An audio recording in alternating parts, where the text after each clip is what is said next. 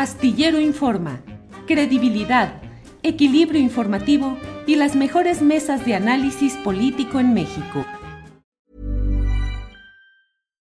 One size fits all seems like a good idea for clothes until you try them on. Same goes for healthcare. That's why United Healthcare offers flexible, budget friendly coverage for medical, vision, dental, and more. Learn more at uh1.com.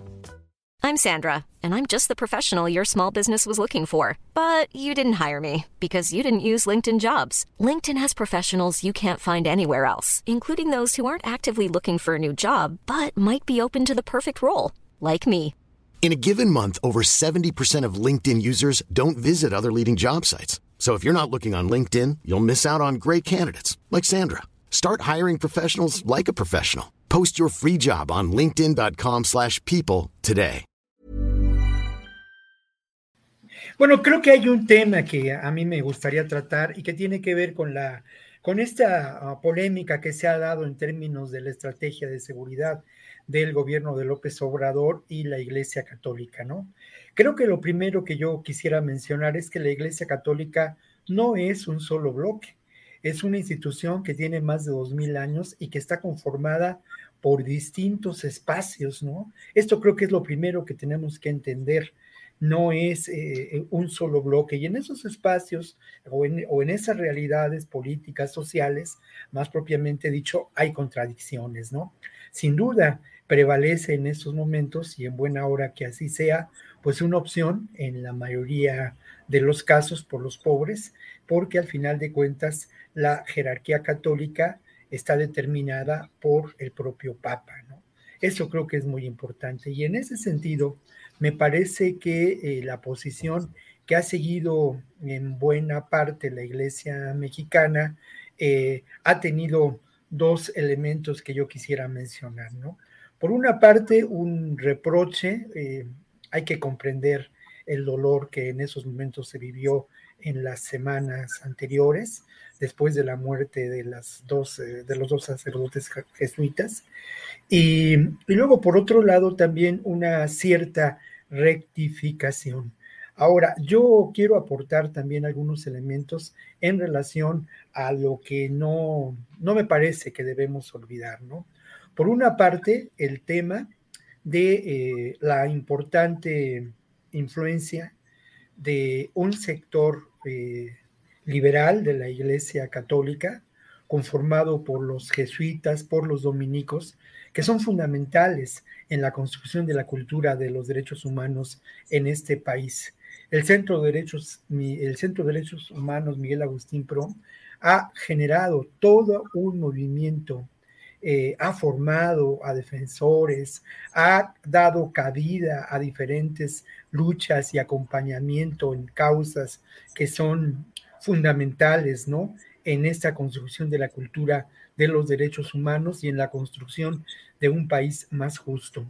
Por otra parte, el Centro de Derechos Humanos Fray Bartolomé de las Casas, allá en Chiapas, ¿no? Determinante desde los años 90, fundamental la labor de Samuel Ruiz y hoy en día, mm, después de casi 30 años, este centro sigue siendo ejemplar en su labor, en su, en su acompañamiento, en su valentía.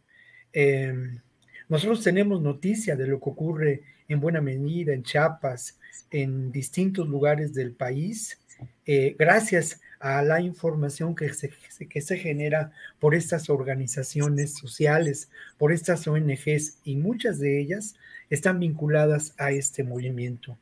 Y hay otro tema que me parece muy importante en relación a esto, Adriana, y tiene que ver pues con lo que son la violencia que se perpetra contra las comunidades de los pueblos originarios, ¿no? Y justamente creo que hay eh, tres ejemplos que yo quisiera mencionar de lo que está ocurriendo en estos momentos y precisamente la información que voy a compartir con ustedes procede del contacto eh, que he tenido con algunas de las organizaciones defensoras de derechos humanos en la Sierra Tarahumara, en Guerrero y en la uh, y en Chiapas, ¿no? Lo primero que encontramos en la Sierra Tarahumara es que, bueno, el efecto terrible, ¿no? De estos eh, proyectos económicos todos, que tienen que ver con el turismo, que tienen que ver con la infraestructura construida por el propio Estado, que tienen que ver sin duda con el crimen organizado, la, tala clandestina y la siembra de nervantes, ha generado un grave problema de desplazamiento humano en la Sierra Tarahumara, además de una grave impunidad. Pero estos hechos hay que mencionarlos, mencionarlo así, no se inician ahora, ¿no? Tienen lamentablemente ya algunos años y creo que hay dos momentos fundamentales en relación a ellos, ¿no?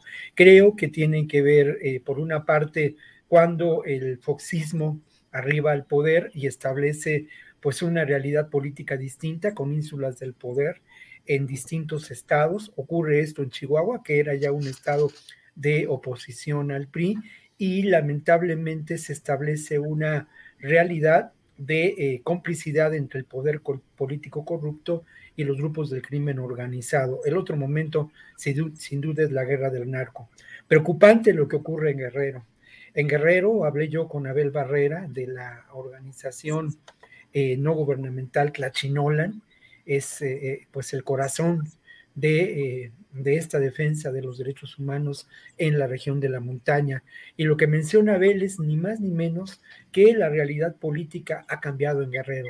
Y ha cambiado para mal porque lamentablemente en buena medida en los eh, poblados de distintas regiones del Guerrero, del Guerrero rural, por decirlo de alguna manera, de ese México de profundo, como diría Bonfil Batalla, bueno, en ese, en ese guerrero domina el crimen organizado a través de la elección de eh, presidentes municipales, de distintos eh, actores políticos vinculados con el crimen organizado. Y en estos momentos los pueblos originarios se ven bajo el acecho de estos grupos, ¿no? Estos grupos que por lo pronto se han apropiado del recurso financiero para obra pública, de la seguridad pública y que establecen un control territorial. Y en Chiapas, para concluir brevemente, pues bueno, ahí está la presencia terrible y dolorosa de grupos del crimen organizado que de alguna manera, pues, ¿cómo decirlo?, son herederos del linaje paramilitar pues eh, construido en la década de los años 90 como un intento de represión y de socavamiento a la irrupción del movimiento zapatista, Adriana. ¿Te preocupas por tu familia? Entonces, ¿por qué darles solo huevos ordinarios cuando pueden disfrutar de lo mejor? Eggland's Best, los únicos huevos con ese delicioso sabor fresco de granja, además de la mejor nutrición, como 6 veces más vitamina D, 10 veces más vitamina E y 25% menos de grasa saturada que los huevos regulares, además de muchos otros nutrientes importantes. Así que, dales los mejores huevos. Eggland's Best, mejor sabor, mejor nutrición, mejores huevos. Para que te enteres del próximo noticiero, suscríbete y dale follow en Apple, Spotify, Amazon Music, Google o donde sea que escuches podcast. Te invitamos a visitar nuestra página julioastillero.com.